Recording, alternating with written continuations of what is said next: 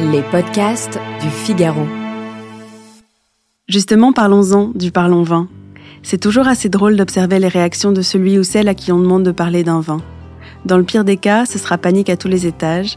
Dans le meilleur, on essaiera de s'en sortir avec une ou deux expressions vaguement entendues au restaurant. Mais finalement, lesquelles et surtout, pourquoi faire? Bonjour à tous et bienvenue dans ce cinquième épisode de Parlons Vin, le podcast qui vous dit tout sur ce que vous n'avez jamais osé demander. Je suis Alicia Doré, journaliste et responsable éditoriale du Figaro Vin, et dans cet épisode, on va parler de l'expérience ô combien douloureuse du commentaire de dégustation. C'est parti. Déjà, on pourrait se demander à quel moment on a décidé de parler du vin plutôt que de se contenter d'en boire. Alors oui, on produit du vin depuis des millénaires, mais jusqu'à très récemment, on n'avait pas vraiment de langage du vin. Aristote et Platon ont fait quelques tentatives de classification des saveurs.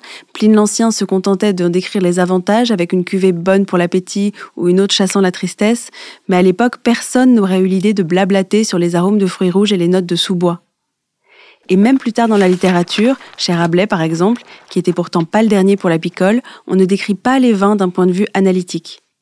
Alors qu'est-ce qui a pu se passer pour qu'aujourd'hui tout le monde ou presque ressente le besoin de s'acheter des livres ou de suivre des formations pour savoir parler du vin?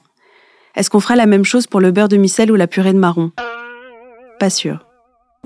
En fait, c'est à partir de la deuxième moitié du XXe siècle et le développement de l'œnologie qu'on commence à parler des vins, principalement dans les salons et l'aristocratie, et donc par extension, ceux qui boivent et parlent des grands vins à l'époque sont pas ceux qui les produisent.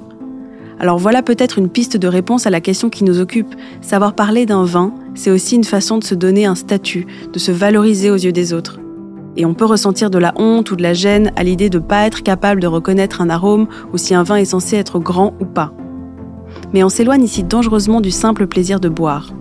Si on y réfléchit, vous pourrez bien apprendre à utiliser un vocabulaire complexe et ne jamais vraiment parler d'un vin. En fait, il faut savoir qu'au-delà de quelques expressions consacrées, souvent purement techniques, parler d'un vin ne devrait pas être plus intimidant que de décrire la saveur d'un velouté de légumes. Parce que le plus difficile, c'est pas de maîtriser un langage, mais justement de savoir comment s'en passer.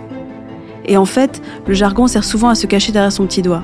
Et selon moi, apprendre à parler d'un vin, c'est accepter de s'écouter, de poser les bonnes questions et refuser de se laisser intimider. Là, je vous sens un peu déçu.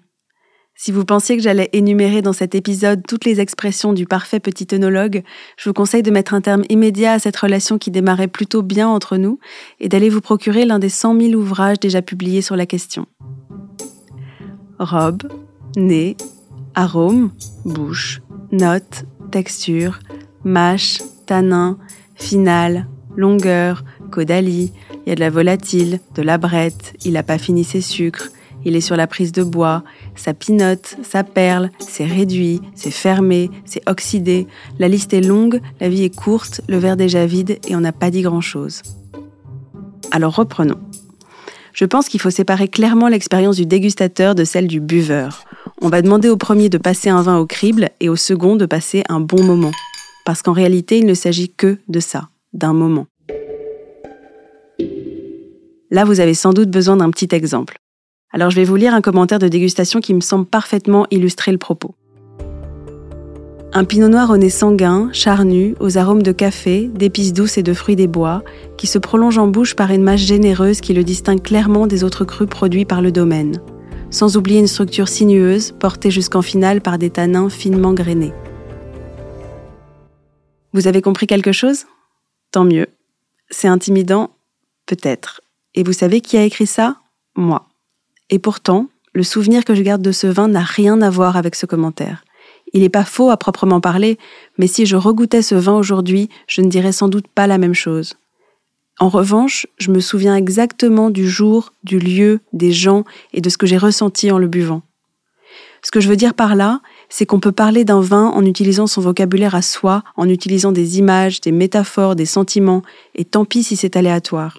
Et tant pis si ça sort pas d'un livre. Parce qu'il faut savoir que le goût du vin évolue en permanence en fonction de tout un ensemble de critères qui nous échappent, à vous comme à moi.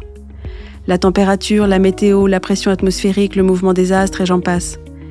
Et puis non seulement votre palais n'est identique à aucun autre, mais il n'est même pas identique à lui-même d'un jour à l'autre, en fonction de ce que vous avez bu, mangé, vécu. Et enfin, il ne faut pas oublier que votre cerveau adore vous jouer des tours et qu'une infinité de détails va pouvoir biaiser votre jugement. La couleur, le prix, la forme du verre et surtout le pouvoir de suggestion de la part des autres. Faites le test et dites d'un air assuré que ce blanc a des notes de fruits de la passion et vous pouvez être sûr que toute la table aura l'impression de boire du multivitaminé. Je suis pas en train de dire que les commentaires n'ont aucune valeur et que tout est relatif, mais plutôt qu'en matière de vin, comme dans beaucoup de domaines, de l'alimentation au voyage en passant par les sous-vêtements, on est toujours tiraillé entre le besoin d'être rassuré et le désir de faire preuve d'un peu d'audace. Sauf que le curseur change en permanence et qu'en matière de ressenti, personne n'a véritablement raison ou tort. Alors peu importe si les arômes de pruneau vous échappent, si ce blanc vous évoque une après-midi sous les arbres et si ce rouge vous rappelle votre chien. Si le vin vous plaît, tant mieux. Et sinon, il en reste beaucoup d'autres à ouvrir.